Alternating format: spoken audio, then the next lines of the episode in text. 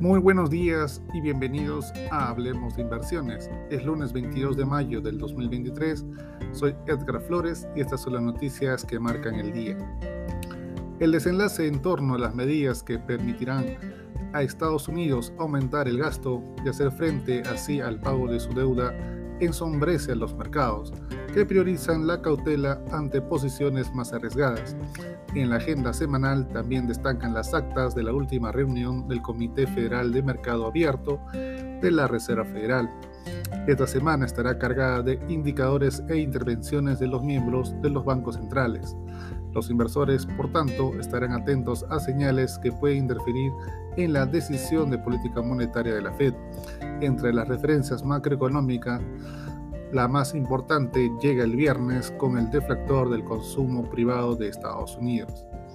Falta una semana para el vencimiento de la deuda estadounidense, el tiempo se agota y el país sigue inmerso en los debates sobre la prórroga o no del techo de gasto público.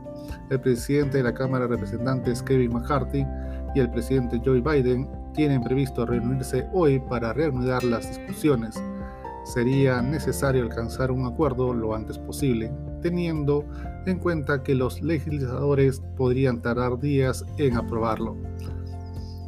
Mientras intenta restablecer el orden en la situación de solvencia de su país, Joe Biden dijo que espera que los lazos con China mejore muy pronto, después de que un desacuerdo sobre globos espía a principios de año dañara las relaciones diplomáticas.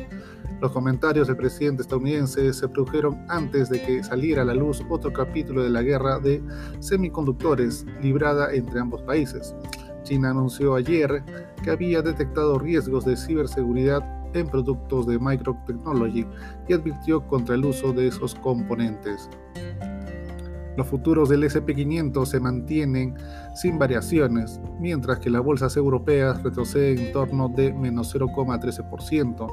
En contraste, los índices de Asia registraron un fuerte avance en instancias de que el Nikkei de Japón se incrementó más 0,90%, mientras que las bolsas de Hong Kong y Shanghai lo hicieron en más 1,17% y más 0,39% respectivamente, situación que responde al ambiente de menor tensión observada a partir de los comentarios desde las naciones de Occidente al gobierno de China en la pasada reunión del G7. Finalmente, las tasas globales continúan mostrando una presión al alza, en donde los tipos de interés a dólares a 10 años se mantienen en torno a niveles de 3,69%.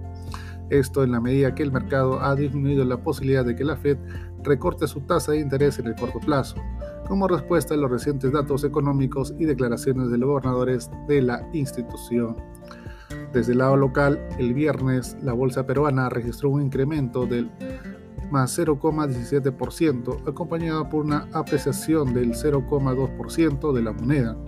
En cuanto a materia económica, este martes estaremos atentos a la publicación de la tasa de crecimiento del PBI del primer trimestre.